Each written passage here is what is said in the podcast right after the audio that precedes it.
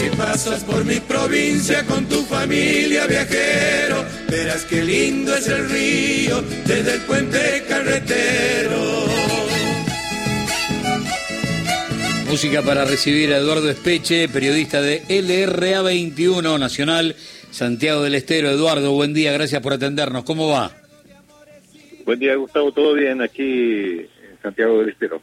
Bueno, llamarte por ese rebote virtuoso que tuvo la medida que impulsó Massa el último domingo y que en Santiago del Estero se transformó en un bono de 400 mil pesos en cuatro cuotas, es una obligación frente a los cascotazos de la prensa opositora que obviamente están como empujando el no pago, ¿no? Las tapas de hoy son eso. Pero contame cómo tomó Santiago esta medida de Zamora. Así es, bueno, ya como, como es habitual, el, el gobierno había comenzado reuniones con los sectores gremiales de la CGT.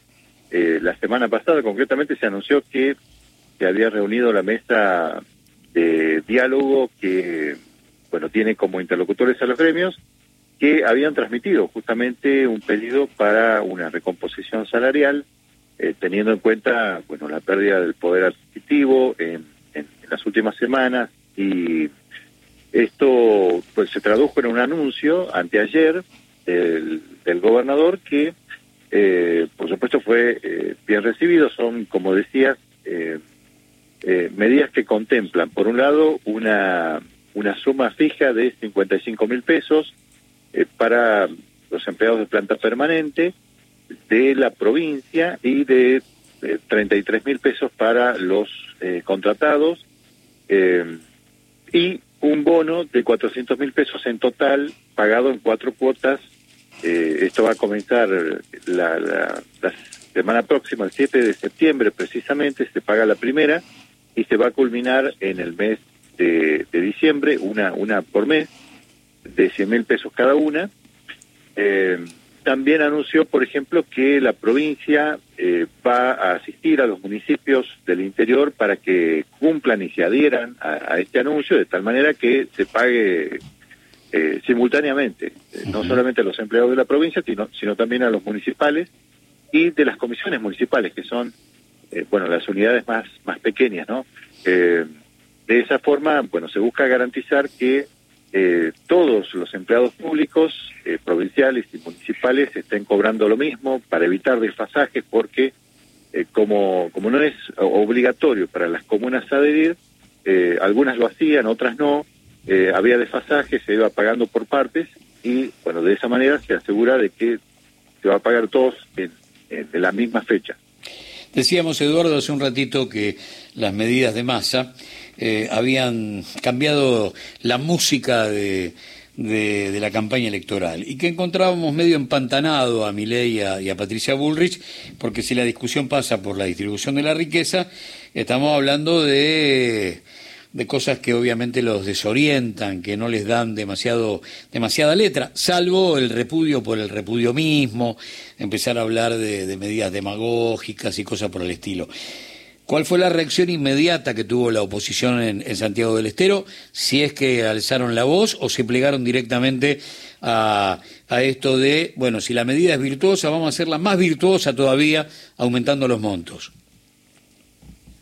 Eh, bueno, a ver, por un lado, ayer hubo sesión en la legislatura provincial, eh, donde, bueno, el oficialismo declaró su, su beneplácito, acompañado por algunos bloques, inclusive aliados, eh, por esta medida.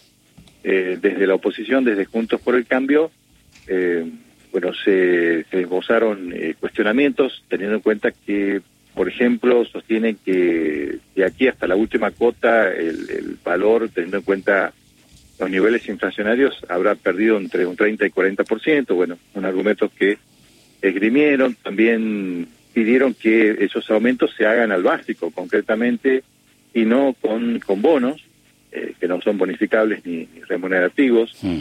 Eh, y en el caso, por ejemplo, de los libertarios, que no tienen eh, representación legislativa en, la Cámara, pero que han, han obtenido el segundo lugar en cuanto a nivel de votos después del Frente Cívico en, las últimas elecciones, siendo una de las sorpresas en la provincia.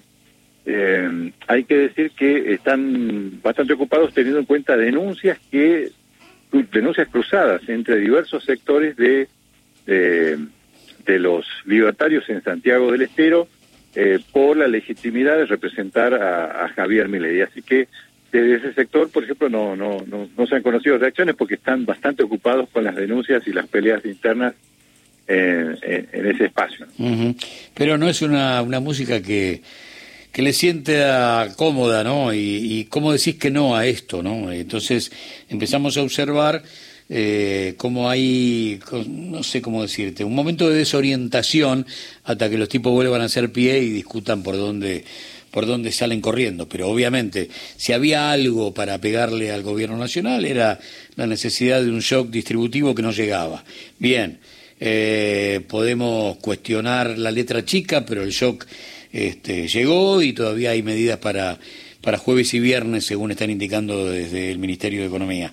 Y estamos observando eso que te decía antes, una oposición que obviamente no encuentra su lugar. Imaginábamos mucho menos en Santiago del Estero después de la decisión de Zamora de este bono de 400 mil pesos en, en, en cuatro cuotas. Eduardo, un gran abrazo y gracias por el contacto.